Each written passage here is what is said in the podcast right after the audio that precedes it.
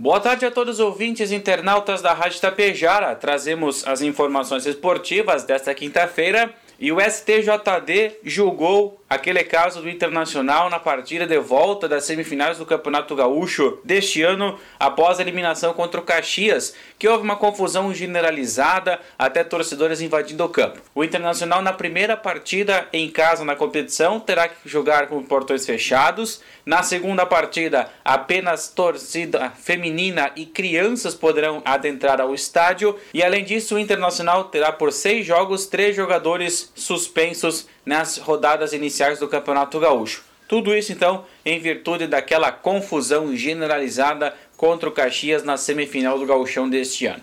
Já o time do Grêmio se preparando para o confronto contra o Atlético Mineiro no domingo na Arena MRV pela 35ª rodada do Campeonato Brasileiro terá algumas mudanças no esquema.